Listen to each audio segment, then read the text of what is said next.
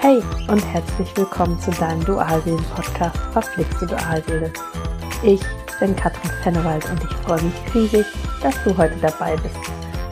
Dualseelenverbindung und was das mit dir macht, das ist mein Thema. Dafür brennt mein Herz.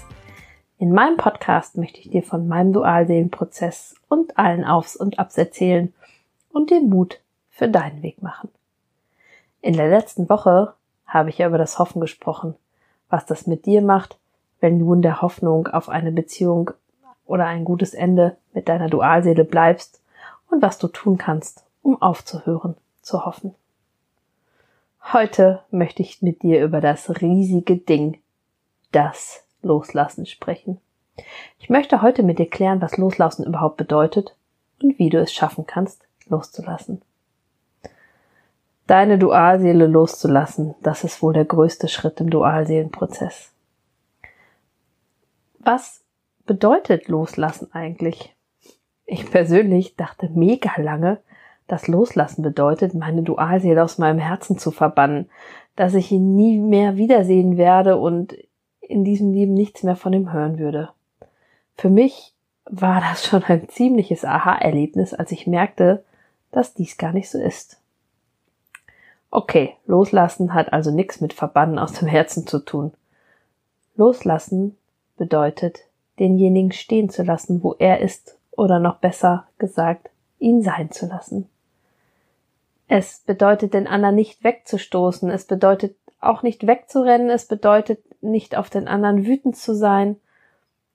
Loslassen bedeutet, bildlich gesprochen, dem anderen auf Augenhöhe gegenüberzustehen, ihm in die Augen zu schauen, friedlich die Arme zu senken, dein Gegenüber eventuell aus dem Klammergriff zu entlassen und ihn einfach zu lassen, wie er ist. Zur Beruhigung, loslassen ist ein Prozess. Es dauert. Loslassen darf in Liebe geschehen. Loslassen ist sogar ein Akt der Liebe, ein Akt der Selbstliebe. Loslassen tust du auch Selbstliebe und für deinen eigenen Wert. Nur für dich. Als ich damals übers Loslassen nachgedacht habe, wusste ich noch überhaupt nichts von Dualseelen. Meine Dualseele und ich waren mal wieder richtig schön in unserem Drama. Da wurde mir klar, irgendwann kann und werde ich gehen und diese Situation verlassen. Ich bin allerdings noch nicht so weit. Es dauerte ungefähr noch 13 Monate, und diese waren ein Mega-Prozess. Am Ende konnte ich meine Dualseele mit einer der romantischsten Nächte, die ich jemals erlebt habe, loslassen. Es war ganz einfach. Es war an dem Abend keine spontane Handlung. Ich wusste seit no, so circa zwei Wochen, dies ist die richtige Entscheidung. Es fühlte sich richtig an. Meine Dualseele hat das alles übrigens ganz schön gefordert. Also, wie klappt das mit dem Loslassen? Als allererstes darfst du eine Entscheidung treffen. Und die lautet nicht, wann und wie lasse ich los, sondern möchte ich wirklich loslassen? Ganz oft erlebe ich bei Klienten, dass sie gar nicht loslassen wollen. Vielleicht erzählen dir deine Freundin oder andere vertraute Person, dass du loslassen musst, dass es dir gut täte, dass es besser für dich ist. Wenn sich Loslassen für dich nicht stimmig anfühlt, wenn du noch nicht so weit bist, dann lass es. Nimm es an. Entscheide dich fürs Nicht-Loslassen. Entscheide dich vielleicht, dass du dich auf den Weg machen möchtest. Setze dich bitte nicht unter Druck, nur weil andere dies wollen.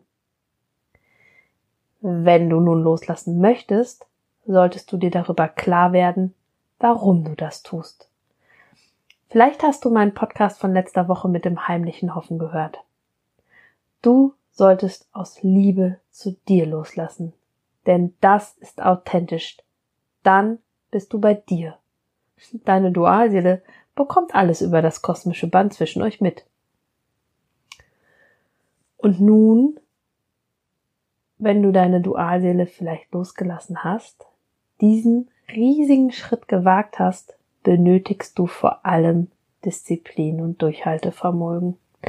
Denn da kannst du dir sicher sein, deine Dualseele wird dich testen.